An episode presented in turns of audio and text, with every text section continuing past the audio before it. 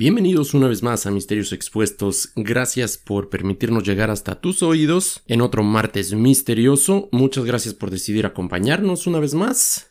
Espero que se sigan manteniendo sanos en esta, a parecer, interminable pandemia hasta el momento. Obviamente esperando como todos y cada uno de ustedes a que esto llegue a un final feliz, por decirlo así. Esperemos que pronto podamos dejar esta parte de la historia detrás de nosotros y algún día hacer un episodio al respecto, pero por lo pronto pues hay que seguir poniendo de nuestra parte, hay que seguir practicando la distancia social, hay que seguir ayudándonos unos a otros, hay que continuar adelante. Recuerden que estamos todos juntos en esto y solamente vamos a llegar a un final satisfactorio si todos ponemos nuestro granito de arena. Y cambiando un poquito de tema, atendiendo a algunos de los correos electrónicos que nos hicieron llegar en esta semana, por ahí hubo algún problema con nuestro hosting, con el lugar donde estábamos alojando nuestro podcast, lo que nos obligó a cambiar de hosting. En el proceso por ahí eh, nos enteramos que hubo alguna serie de, de problemas en cuanto a reproducciones, algunas personas no nos podían encontrar los últimos capítulos que habíamos liberado, pero ya al parecer todo se normalizó. Esperemos que ya se hayan arreglado todos esos pequeños detallitos. De igual manera, si alguien todavía sigue experimentando algún problema, eh, no hemos dejado de transmitir. Si por ahí algún martes no están recibiendo el episodio, háganoslo saber para poder tomar cartas en el asunto y ver en qué aplicaciones en la que sigue fallando por ahí el sistema. Sin más por el momento, vamos a iniciar el episodio del día de hoy.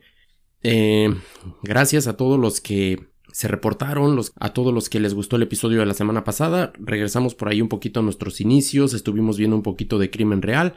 Esta semana eh, vamos a cambiar un poquito el, el rumbo, vamos a regresar a lo paranormal, como ya obviamente el título lo deja ver, nos vamos a enfocar en la zona del silencio.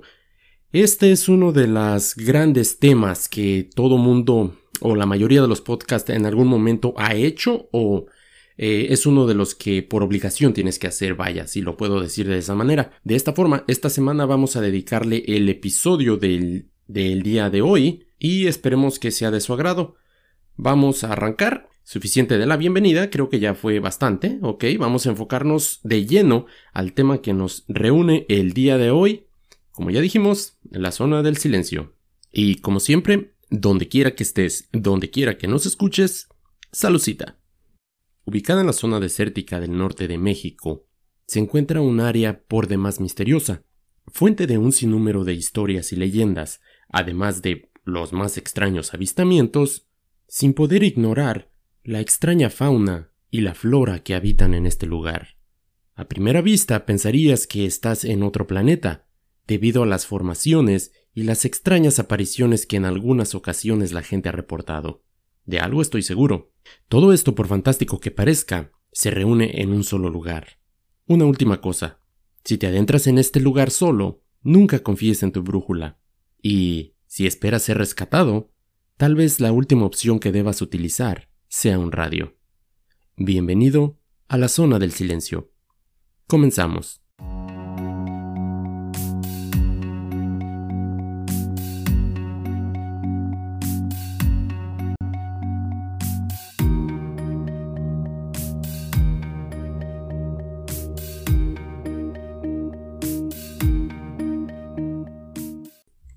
Cuando se trata de teorías de conspiración, hay una gran diferencia entre algunas leyendas urbanas inofensivas y una creencia peligrosa o potencialmente amenazante. Si te dijera que los detritos de meteoritos llueven sobre la Tierra en una red tenue, podrías pensar que es un fenómeno espeluznante y decirle a todos tus amigos. Obviamente, no te lo creerían. Sin embargo, si creyeras que los extraterrestres hicieron los antiguos geoglíficos peruanos llamados las líneas de Nazca, y luego los pisoteaste en un intento de recolectar muestras, tu pequeño y divertido pasatiempo ahora sería muy perjudicial para el registro arqueológico. Nuestro planeta es, aparte de materia, obviamente energía. Hay lugares en el mundo que, cuando vas, te hacen sentir bien y otros, por lo contrario, obviamente bastante mal. Y hay lugares que sencillamente poseen una energía extraña. No es ni buena ni mala, simplemente son sitios que por alguna extraña razón la poseen, lugares donde por algún motivo la energía simplemente se ha acumulado ahí. La zona del silencio en México es un lugar donde esas energías son incluso capaces de engullir, literalmente, las comunicaciones de radio. En un lugar con historias curiosas y con bastante misterio, es el lugar donde vamos a sumergirnos el día de hoy para tratar de ver, explicar y para aquellos que lo desconocen, presentar por primera vez este misterio. A lo largo del siglo XX, grandes meteoritos aterrizaron en el sur de Chihuahua y se sabe que dos incluso cayeron en el mismo rancho. Uno en 1938 y el otro en 1954. Un tercero, además, cayó en 1969 en el Valle de Allende, justo al oeste de este lugar. Me despertó y vi el firmamento encendido, dice uno de los lugareños al recordar ese preciso momento en el que vio la entrada de este meteorito en la atmósfera terrestre. Atrajo la atención de científicos de todo el mundo. El nombre de la zona del silencio no se dio hasta 1966, cuando Pemex, la compañía petrolera, envió una expedición para explorar el área. El líder, o por lo menos así es como se refieren a esta persona en la mayoría de los sitios donde estuve investigando este tema, Augusto Harry de la Peña estaba frustrado por los problemas que tenía con su radio, y fue quien aparentemente bautizó esta zona con el nombre de la zona del silencio. Pero antes de adelantarnos en todo esto, vamos a ver un poquito de el contexto, los orígenes de este lugar. Empecemos por dónde se ubica. El Bolsón de Mapimí es una cuenca ubicada en las llanuras y las sierras del norte de México. Está compartida entre los estados de Durango, Coahuila y Chihuahua. Es una zona totalmente desértica que, en antaño, contuvo pequeños lagos que eran alimentados por riachuelos que había en la zona. Aunque después de muchos estudios últimamente se ha podido determinar que esta zona, obviamente hace bastantes millones de años, no era un desierto, vaya, como lo es ahora, o una zona tan árida, tan desértica, sino que de hecho este lugar en algún punto de la historia fue un océano. Más concretamente se le conocía o se le conoce entre los historiadores como parte del mar de Tetis. Y obviamente esto lo han podido comprobar. Eh, de acuerdo a muchas de las excavaciones que ha habido allí, se han encontrado eh, fósiles marinos. No precisamente hablo de ah, esqueletos o fósiles animales que pudieron haber perecido en ese lugar, sino lo más común, como lo que se encuentra en muchos otros lugares que en algún tiempo estuvieron sumergidos bajo las aguas. Estoy hablando de, no sé, algunas piedras que pudieron relacionar con fondos marinos o algunas estrellas de mar petrificadas, cosas así.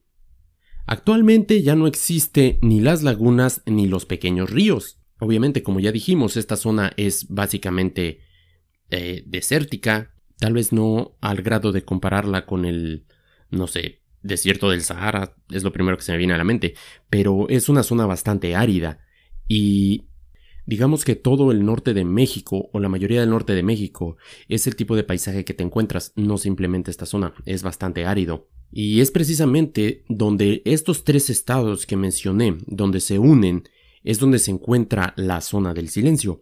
Dicho todo esto, hay dos formas de acercarse a la zona del silencio, el lugar místico de la Reserva de la Biosfera de Mapimí en Durango, México. Por un lado, podríamos divertirnos y hablar sobre las leyendas que abundan, que la señalan como un lugar donde las señales de radio y televisión se pierden, básicamente, que las brújulas se niegan a funcionar o que se ven personas demasiado grandes para la zona en cuanto a estatura antes de desaparecer en el aire.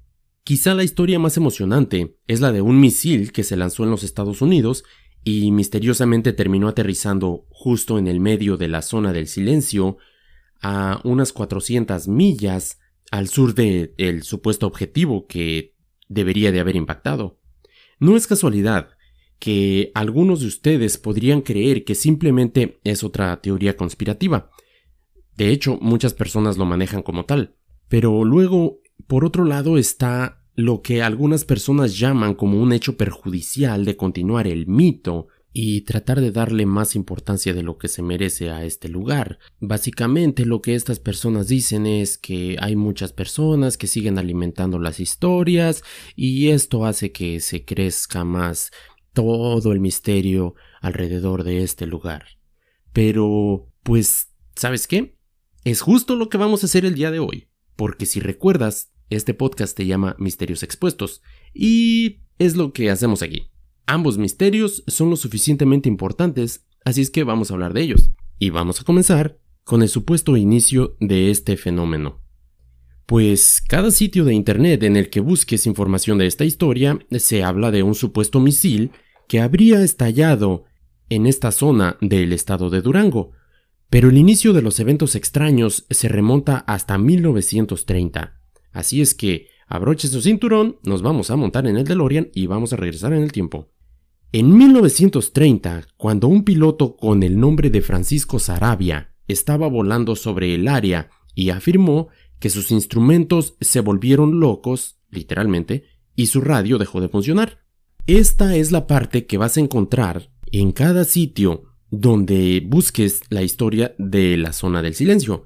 Y si me lo permites, quiero hacer justicia el día de hoy hacia esta persona porque en todas las historias que he escuchado acerca de la zona del silencio solo mencionan esto así. Si una vez un piloto, un fulano de tal, bla, bla, bla, dijo que sus brújulas fallaron.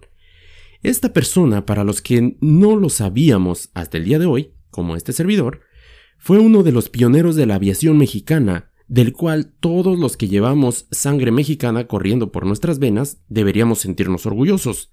Francisco Sarabia, oriundo de la ciudad de Lerdo, Durango, fundador de la empresa Transportes Aéreos de Chiapas, abrió los caminos del aire de los estados de Tabasco, Chiapas, Yucatán y Quintana Roo.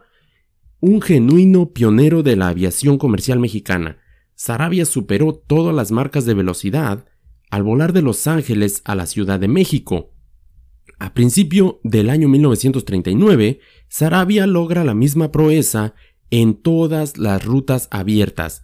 México-Chetumal, México-Mérida, México-Guatemala. Básicamente, básicamente, en cada lugar que él volaba, rompía los récords de velocidad.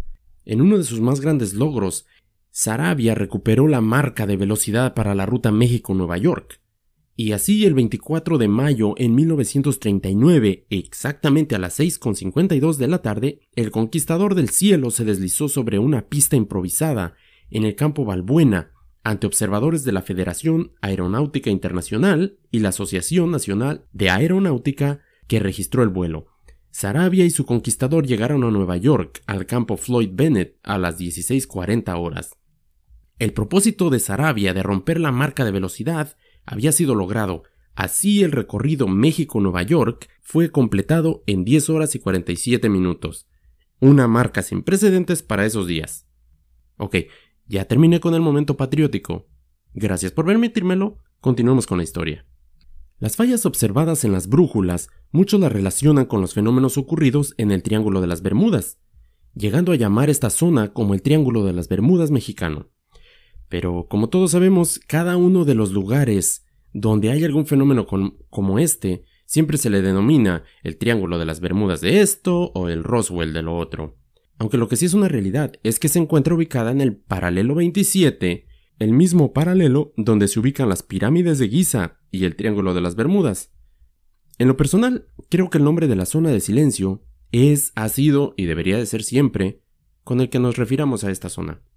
Y volviendo al tema, el supuesto misil que impactó por accidente las tierras duranguenses, pues según documentos desclasificados en el 2015, es una realidad, es cierto, sucedió. El 11 de julio de 1970, la Fuerza Aérea de los Estados Unidos lanzó un cohete Athena desde el complejo de Green River en Utah.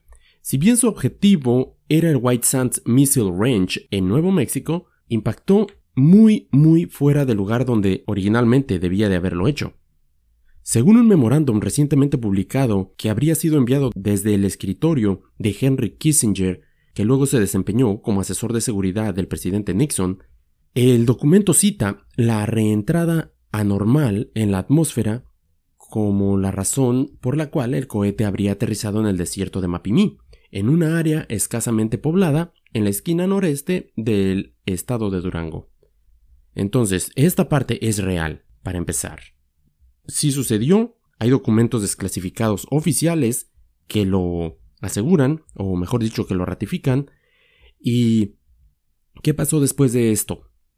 Este misil debía de haber caído en una zona controlada militarmente en Nuevo México, y se desvía y se estrella en lo que ahora es la zona del silencio. La relevancia de este impacto es que este cohete llevaba en su interior una pequeña cápsula que contenía cobalto 57, un elemento por demás radioactivo. Y he ahí el problema, porque no solo estabas voluntaria o involuntariamente estrellando un misil en un país extranjero, sino que podría desatarse un fenómeno radioactivo que podría salirse de control, salirse de las manos de, de ambos gobiernos. De esta manera llegamos al punto de qué fue lo que causó esto, qué fue ese algo o ese alguien en el interior de la zona del silencio que hizo que este misil no cayera donde debería. Una de las teorías dice que llegando ya a Nuevo México, el misil desvió su rumbo a causa de las interferencias provenientes de la zona del silencio, variando su dirección para ir a estrellarse directamente a ese lugar. La otra teoría, no menos sorprendente, dice que, sabiendo desde Estados Unidos los numerosos avistamientos de ovnis y casos extraños que sucedían en esta zona de México, desviaron intencionalmente la guía de ese misil o su objetivo, las coordenadas que lo iban a guiar, para que fuera a estrellarse precisamente a este lugar. De esta forma, podrían solicitar entrar al territorio mexicano para hacer la supuesta limpieza de este accidente. Y eso es exactamente lo que sucedió, porque después de que el misil se estrellara el gobierno de Estados Unidos solicitó formalmente al gobierno mexicano poder cruzar su frontera para recoger los restos de este misil. El gobierno de México dio su permiso, pero obviamente con vigilancia por parte militar del país. Los investigadores estadounidenses entraron para hacer la investigación pertinente con custodia militar mexicana, y de repente se sucede una petición francamente extraña. La excusa, la pequeña cápsula de cobalto 57, que se encontraba en el interior del misil. Como ya mencioné, este elemento es altamente radioactivo. En muy poco tiempo, después de que les autorizan la entrada, se construyen carreteras por donde circulaban cantidades enormes de camiones cargados con tierra del lugar. Y no solo eso, para aligerar el tema, hasta se construye una pista de aterrizaje donde llegan los aviones supuestamente asignados para la tarea de limpieza y tener un link directo hacia la zona del silencio. Por extraño que parezca hasta este momento, esto se pone todavía mejor, porque Werner von Braun estuvo también aquí por 28 días después del accidente, dice un residente local al ser entrevistado. Werner von Braun, el famoso científico de cohetes nazi, que, si lo recuerdan, de nuestro episodio número 2, Los cosmonautas perdidos, esta persona fue uno de los que ayudó al régimen nazi con la construcción de todos sus cohetes, sus armas, y es al que se le da el crédito de haber ayudado a NASA a llegar a la Luna, supuestamente. En fin, esta persona es a quien se le pone a cargo de la limpieza de este asunto. Los estadounidenses trajeron dormitorios temporales, laboratorios, cocinas, instalaciones médicas y los instalaron aquí en el desierto, afirma un lugareño. Incluso construyeron una pista para transportar carga directamente a Houston. En tren transportaron toneladas y toneladas de escombro. Lo mejor del caso es que, según se sabe, ninguno de los cohetes Atena deberían de llevar cargas radioactivas, excepto, obviamente, este. Además, con todas las pruebas nucleares que se llevaron a cabo en estos días en el territorio americano, ¿por qué llevar cientos de toneladas de tierra de regreso a Estados Unidos? A menos que estuvieras buscando algo más. Digo, tierra contaminada teníamos en este país, y más que suficiente.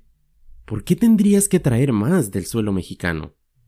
El hecho de que se tratara de un objeto que potencialmente podría causar una guerra entre los dos países fue tal vez la historia perfecta para poder ingresar las fuerzas estadounidenses, como ya dijimos, al territorio mexicano. Y en este punto vamos a dejar volar un poco la imaginación y darle un poco de reflectores a una de las teorías conspirativas que se refieren a este incidente, pues, según algunos teóricos, tal vez no fue un misil estadounidense lo que se impactó en esta remota área desértica, sino que tal vez pudo haber sido algo proveniente de un lugar mucho más lejano. Y sí, en concreto, algunas personas aseguran que el supuesto misil no fue otra cosa, sino otro incidente similar al ocurrido en Roswell, Nuevo México, en 1947. Y esto lo basan en el gran hermetismo en torno al proceso de limpieza del sitio de impacto, se tendió un corto tramo de vía desde la estación de Carrillo para sacar los restos del supuesto aparato, bajo el supuesto de que estaban contaminados con desechos radioactivos, se embarcaron un elevado número de toneladas de tierra, como ya lo dijimos, desde el lugar del impacto.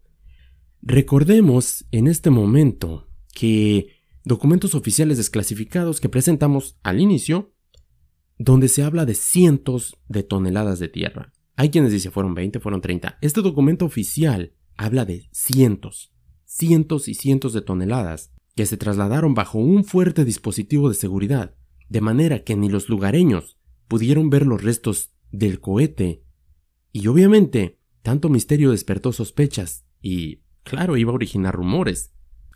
Uno de los rumores es el hecho de que, ok, como ya mencioné, Tienes bastantes toneladas de tierra, toda la tierra contaminada que quieras, la tienes en este lado, donde se sabe que estaban haciendo pruebas nucleares.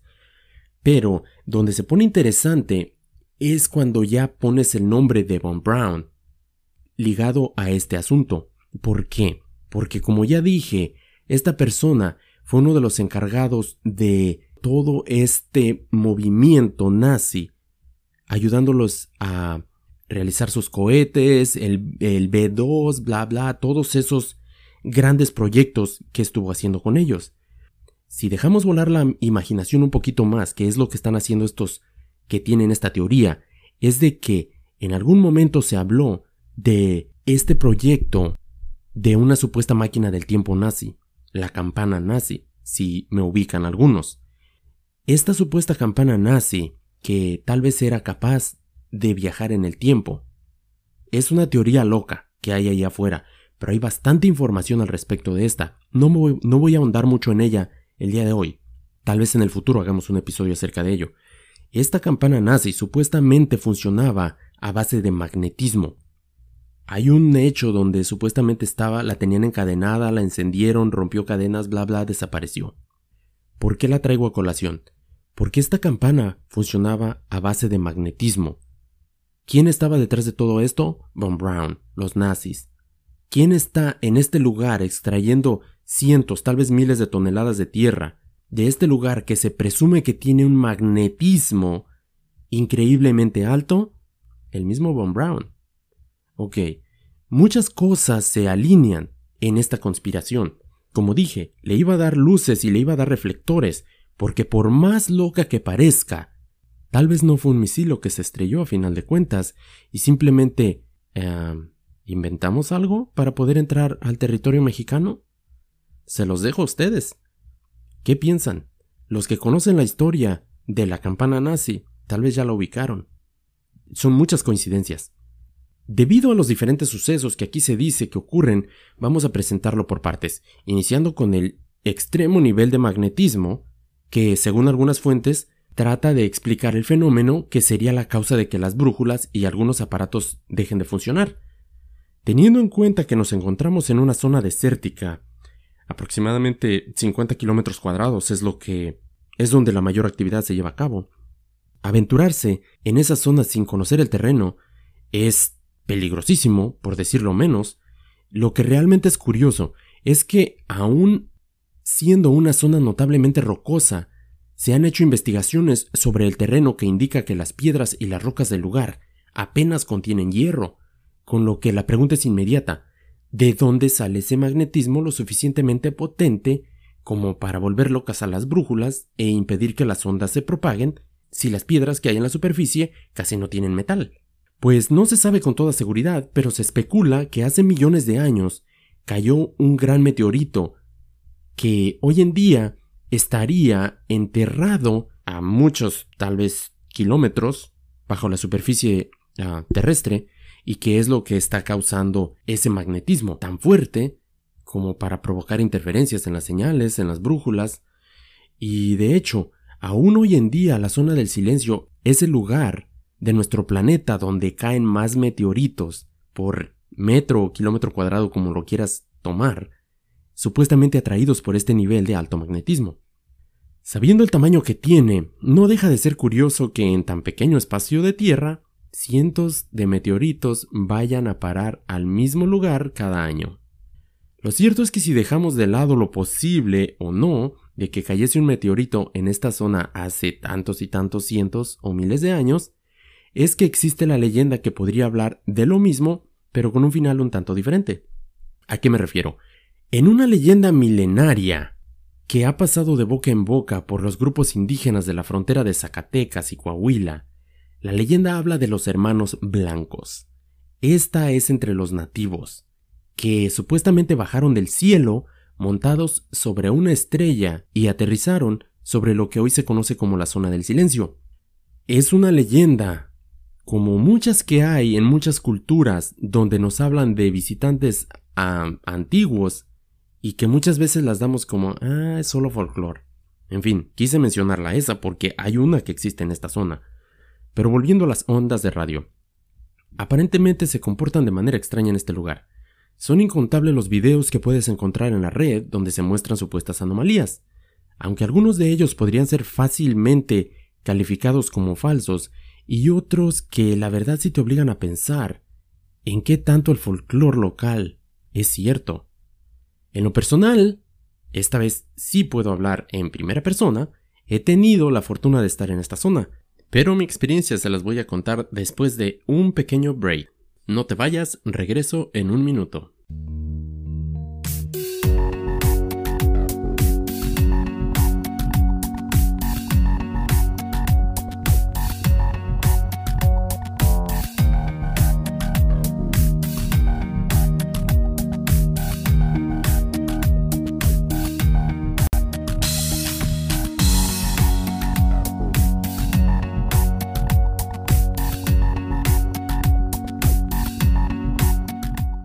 Ya estoy de regreso, gracias por continuar conmigo. Como dije, les voy a contar la experiencia que personalmente tuve en esta área, la cual sucedió hace alrededor de cuatro años más o menos. Tuve la fortuna, por decirlo así, de estar en esta área, pero mi experiencia no fue para nada comparada con lo que muchas personas aseguran haber experimentado. En mi caso, como dije, estuve ahí y sí, es una zona con una vibra bastante especial, bastante peculiar. Lo que sí pude comprobar de primera mano es el hecho de que las señales de radio sí reciben una afectación en este lugar. ¿A qué me refiero? Todo el tiempo en el que estuve ahí en esta área, las señales de radio eran inexistentes. No había comunicación, absolutamente nada. Y no es como muchas personas eh, cuando conté mi historia, mm, cuando regresé de ese lugar, me dijeron, oh, es que estás en el medio de la nada y por eso es que no hay señales. No, me refiero a literalmente esa zona, esa pequeña zona en concreto, las señales de radio desaparecen por completo. No hay nada. Por alguna extraña razón, todo se... todo se queda en silencio, vaya, valga la redundancia.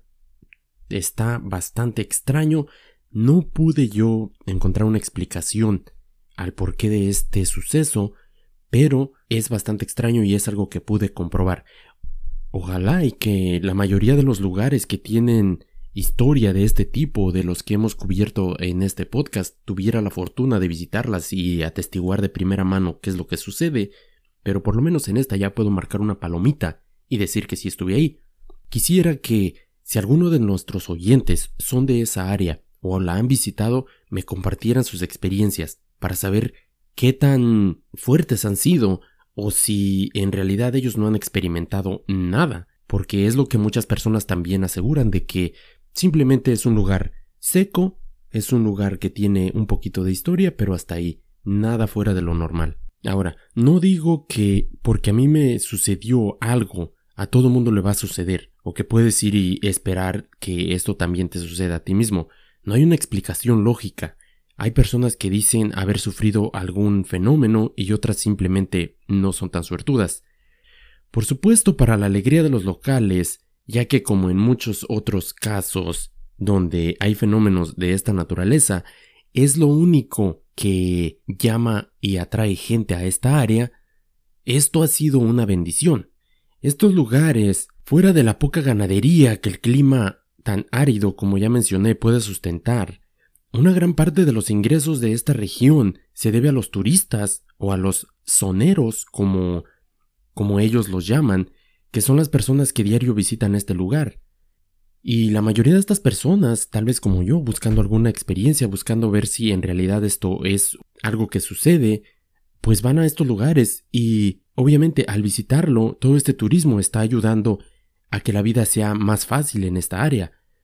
Ahora, hablando de las leyendas y las historias extrañas que se atribuyen a este lugar, una probablemente de las más conocidas es la de Josefina y Ernesto Díaz, un informe realizado en octubre de 1975 consolidó aún más el legado de la zona del silencio como un lugar verdaderamente extraño. Los cazadores de fósiles Ernesto y Josefina Díaz se aventuraron en la zona para recolectar muestras y cualquier roca inusual que pudieran encontrar en el lugar. Mientras trabajaban, una tormenta se dirigía en su dirección y, debido a que estaban ellos bastante inmersos en la búsqueda de fósiles y todo esto, pues no se dan cuenta de que esta enorme tormenta se avecina, o tal vez simplemente no le prestaron la importancia que debían haberle prestado. En fin, ¿qué es lo que pasa con esta pareja? Cuando se dan cuenta de que esta tormenta es más grande de lo que ellos habían previsto, pues ya es demasiado tarde. Tratan de irse del lugar, pero el lugar ya está anegado. Vaya, es un aguacero terrible y su camioneta se queda atascada. Ellos relataban que de pronto se había convertido todo en un lodazal, como un lecho pantanoso. La camioneta en la que ellos están se atasca y están tratando de sacarla y obviamente no pueden. Lo que siguió a esto bien podría describirse como una increíble porción de buena fortuna o tal vez algo bastante diferente. Dos hombres con una altura superior a la media se acercaron al vehículo y a sus ocupantes. Se ofrecieron a ayudarles a puchar la camioneta que estaba atascada. Ambas personas se cuenta que llevaban ropa idéntica, un impermeable amarillo y una gorra. La camioneta de Díaz empezó a moverse después de que estas personas empiezan a pucharlas. La sacan del atolladero donde estaba y los ponen fuera de peligro. Estas dos personas cuando se ofrecen a ayudarles les dicen que se queden dentro de la camioneta, nosotros tenemos esto, les vamos a ayudar. Ernesto ignora las instrucciones de permanecer dentro de la camioneta y sale a agradecerle como cualquier buena persona, trata de agradecerles porque los hayan sacado. Quienquiera que haya sido estas personas que los ayudaron, para el momento de que él sale de la camioneta, ya se desvanecieron. Y lo que es más extraño afirman que ni siquiera había huellas de alguien más fuera de las huellas de los rodados de la camioneta. No había huellas de nadie más, como si nunca nadie hubiera estado ahí. Bastante extraño, pero como dije, esta es una de las más famosas que se atribuyen a esta área. Otra historia por demás extraña es la que nos habla de un trío de personas que aparentemente se aparecen de la nada. Ha habido testimonios sobre seres extraños en la zona, especialmente la de tres personas que muchas personas relatan o se refieren a ellos como el trío de hombres rubios. Un rancho en particular tiene una historia acerca de estas personas. Según las personas que trabajan ahí, los tres miembros de este grupo vestían ropa que no era para nada adecuada a la que deberías de estar usando en un ambiente desértico. Supuestamente todos hablaban muy buen español y siempre se dirigen a estas personas como muy educadas o extremadamente educadas. Aunque en este caso hay quienes decían que eran de muy buen ver, no sé si el típico estereotipo de la persona blanca, en fin, pero lo que sí es de que no encajaban con el entorno. No es una sola visita la que estas personas reportan. Hay varias ocasiones en que las mismas tres personas llegan al lugar, y siempre por el mismo motivo. Los tres solicitan llenar sus cantimploras de agua del pozo de la propiedad, pero nunca piden comida. Según el personal del rancho, cuando uno de los rancheros se atrevió a preguntarles de dónde venían, después de dos, tres, cuatro visitas, no lo sé, obviamente quieres entablar conversación, oye, ¿de dónde eres? ¿De dónde vienes? Solamente le contestaron que de arriba. Cosa bastante, bastante extraña, porque, vaya, ¿quién te va a dar esa respuesta? En fin, uno de los reportes más extraños y que apoyaría de que esta zona es bastante rica en actividad de UFOs proviene de la década de los noventas, la cual nos habla de que, si algunos recuerdan, en el año 91 se vio un eclipse total de sol en México, y hay quien afirma que desde entonces se ha aumentado en gran medida la aparición de luces extrañas en el cielo, de bolas de fuego que bajan de los cerros en medio de la noche, y avistamientos de ovnis o objetos voladores no identificados, no quiero decir que es un platillo volador, simplemente es algo que es extraño en el cielo y que no lo puedes identificar, pero que han aumentado a partir de ese día.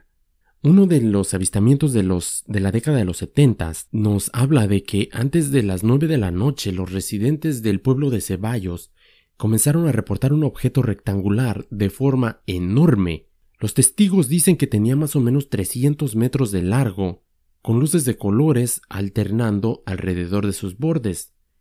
Desde el interior del objeto se detectaba un sonido como un zumbido profundo.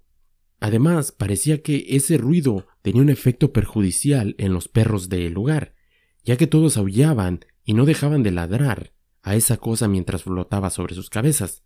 Finalmente el objeto se sabe que desapareció después de unos segundos y todos los testigos coinciden en que se dirigió a la zona del silencio.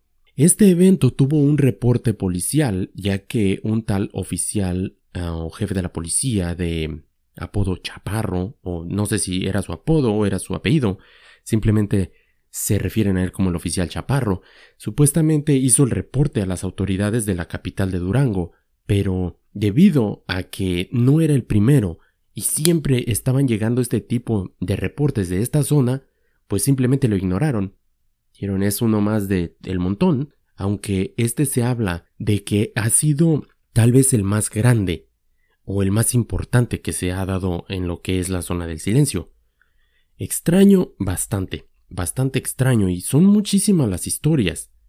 Muchísimas, muchísimas las historias. Una que me encanta y la primera vez que la escuché me sorprendió bastante es la que nos habla acerca de Luis Ramírez Reyes.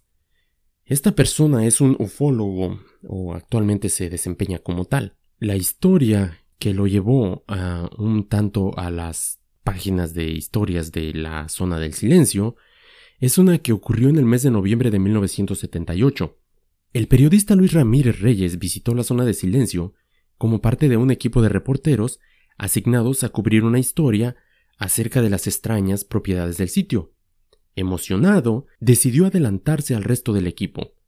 Ramírez y su camarógrafo se dirigieron más por la intuición que por su conocimiento del terreno local. Obviamente, mala idea, ambos terminaron perdidos. De repente, cuando van por el camino, Luis nota tres figuras, tres personas, en el lado del camino. Las pasan como una milla más adelante vuelve a ver las mismas personas. De pronto pensó que el camarógrafo que estaba manejando, y obviamente no conocía el camino tan bien igual que él, simplemente, no sé, estaba manejando en círculos, y por eso es que estaban viendo a las mismas personas. Un poco ya extrañado, todavía no le menciona nada al camarógrafo, pero más adelante vuelven a avanzar más o menos una o dos millas y vuelve a ver a estas mismas personas al lado de la carretera otra vez. Cuando se detienen, porque esta persona ya está extrañado de qué es lo que está pasando, se detienen más que nada para pedirles direcciones, o sea, cómo llegó a la reserva de la biosfera de Mapimí, que es exactamente a donde se dirigían, a este centro de investigación que hay en esta área. Les señalan que siguieran hacia adelante, que ya estaban cerca, Y esta persona, Luis, dice que algo que lo extrañó bastante es de que estas personas no estaban cargando agua, víveres o nada. Estamos hablando de que estás en medio de la nada, por así decirlo, o sea, 50 kilómetros tal vez del primer pueblo. Y esta zona desértica que está seca, no hay ningún recurso que puedas utilizar. Y tienes tres personas que no tienen ni agua ni comida. Y no solo eso, que estás 100% seguro que ya los habías pasado y de alguna manera los vuelves a pasar más adelante, no solo otra vez, sino dos veces más.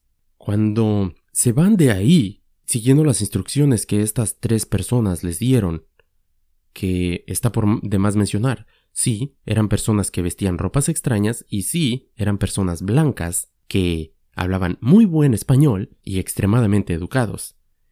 Bueno, siguen adelante y Luis le comenta a su conductor, a su camarógrafo, que lo que estaba pasando, y le pregunta si él también había notado a las personas que las habían que les acababan de ayudar y a los cuales habían supuestamente pasado ya tres veces, a lo que el camarógrafo simplemente le contesta que él solo los había visto dos veces, aunque los pasaron justo al lado del camino.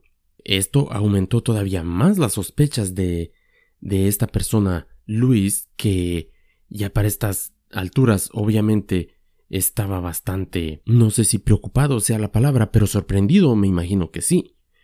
En fin, siguiendo las direcciones que les dieron estas tres personas, llegan a la reserva de la biosfera y le preguntan a quienes trabajaban ahí si ellos habían alguna vez visto a estas tres personas que ellos acababan de pasar, a lo que ellos les dicen que nadie más aparte de las personas que trabajaban en ese lugar, habitaban a muchos, muchos kilómetros a la redonda, que nadie más debería de haber estado en ese lugar.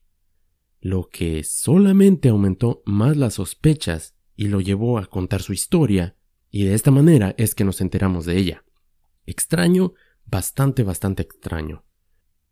Es una historia que la primera vez que yo la escuché, la verdad me sorprendió y te hace que te rasques la cabeza, como mínimo. En fin, ya vimos bastantes historias, vimos el porqué de tal vez ese sería su o el porqué de el supuesto magnetismo, la causa, razón que esto sucede en este lugar. ¿Puede ser 100% la razón? Tal vez no lo sabremos, a menos de que alguien pueda excavar y encuentre el supuesto meteorito que estaba ahí. Muchas personas tratan de decir que esto sería imposible de que se hubiera enterrado ahí, porque debería de haber un cráter, como muchos lugares donde se ha, se ha estrellado algún meteorito en el pasado. Pero si tomas en cuenta de que ese meteorito pudo haber sido hace muchos millones de años, tal vez como el que pegó en la zona de Yucatán, donde supuestamente se le atribuye que acabó con los dinosaurios, y que todavía hay un cráter debajo del agua, en la zona del silencio no hay. Esa zona simplemente es llanura y la zona específica solamente hay un cerro que la gente los locales se, le, se refieren a él como las tetas de Juana, es el nombre de este cerro, y es en el que bastantes personas aseguran que es donde se ven muchas luces y muchas bolas de fuego bajando por ese cerro. Lo que sí es una realidad es la extraña flora y fauna que hay aquí. Nopales que son de colores rosados, morados, que simplemente no cuadran con el ecosistema del lugar. Aunque si nos adentramos un poquito más a lo científico, los estudios que se les han hecho dicen que es posible de que el estrés causado por la falta de agua sea lo que los haga tornarse de estos colores. De que son extraños, son bastante extraños. Los 100 pies que son de tamaño de un pie en la medida americana es algo extraño también, son extremadamente enormes y la tortuga que habita en este lugar que solamente se reproduce o solamente vive en esta parte de la zona del silencio es otra cosa que mucha gente señala como oh eso es bastante extraño pero en ese no tanto porque hay especies que simplemente se reproducen o viven en áreas muy muy pequeñas, no es, la, no es solamente esta tortuga. Así es que, eh, conclusión, ¿qué pienso? Que es un lugar bastante extraño, eso es una realidad, y Algunos van a decir, oh, en serio, es extraño. Hay muchas cosas que puedes encontrarles eh, una respuesta, sí. La flora, la fauna, el que haya bastante eh, actividad de objetos voladores no identificados, esa es, no sé, si fue creada por los lugareños o si sea una realidad, eso sí no, no puedo atestiguarlo. Lo que sí puedo decirte que las ondas de radio no funcionan o no se comportan como en otros lugares, eso es cierto, lo experimenté de primera mano. Lo que tal vez sí pienso que sea es de que todas esas historias, al igual como lo dije al inicio del episodio, muchos dicen que son las mismas personas que las están haciendo crecer y tal vez yo lo estoy haciendo en este momento, tal vez nunca lo habías escuchado y ya aprendiste de que existe ese lugar. Es una realidad de que todo este folclore, todas estas historias que se siguen pasando día a día, tienen un efecto positivo en los lugareños. Hay quienes convirtieron sus ranchos de ganadería a ranchos donde eh, se enfocan a la búsqueda de, de fenómenos paranormales, sobrenaturales, de extraterrestres, como los que se han hecho en Roswell, como los que se han hecho en muchos lugares alrededor del mundo. Y no los culpo. Vaya, si esta es una forma de que puedas hacer tu vida más fácil, adelante. Si hay personas que, como yo, dicen vamos a buscar a ver si es una realidad y en el proceso voy a venir a traer recursos a esta área que de otra manera no llegarían, no estoy en contra de eso. Que si hay muchas cosas que son bastante extrañas y que suceden ahí que no tienen explicación, eso es una realidad. Simplemente la zona del silencio es una zona bastante, bastante extraña que a menos de que un día se encuentre ese supuesto meteorito, pues no sabremos si esa es la causa del magnetismo, de lo que daña las ondas de radio, tal vez, como dije, ah, hacemos crecer la leyenda, no le veo ningún daño como algunas personas tratan de hacerlo creer y que tratan de, de tener todas estas historias, no le veo ningún daño. No creo que le hacemos daño a nadie si seguimos contando las historias que pasan en esa zona, ¿Y vamos a beneficiar a esas personas que viven allí? Yo creo que sí. Así es de que esta fue la zona del silencio. Tal vez omití por ahí algún, algún detalle, algún caso. La verdad es que es muy grande el tema para comprimirlo en 50 minutos o en una hora. Espero que lo hayas disfrutado, espero tus comentarios, si te gustó, si no te gustó, también házmelo saber qué partes no te gustó, en qué partes tal vez exageré, a tu criterio en qué partes no estuve 100% exacto, puedes decírmelo, no importa, me encantan también esos correos. Ahí está la página de Facebook también, dale click, dale me gusta, síguenos, por ahí posteamos siempre a mitad de semana eh, un tanto alguna imagen o algo relacionado con el tema que te voy a presentar la semana siguiente para que más o menos sepas qué es lo que va a seguir. Continúa interactuando con nosotros, ya sabes que nos encanta como siempre me despido, ya lo sabes, mi nombre es Alejandro, transmitiendo desde el bello estado de Norte Carolina. Te espero aquí el próximo martes, en otro martes misterioso. Mantén esa mente abierta y nos escuchamos en el próximo episodio. Hasta la próxima.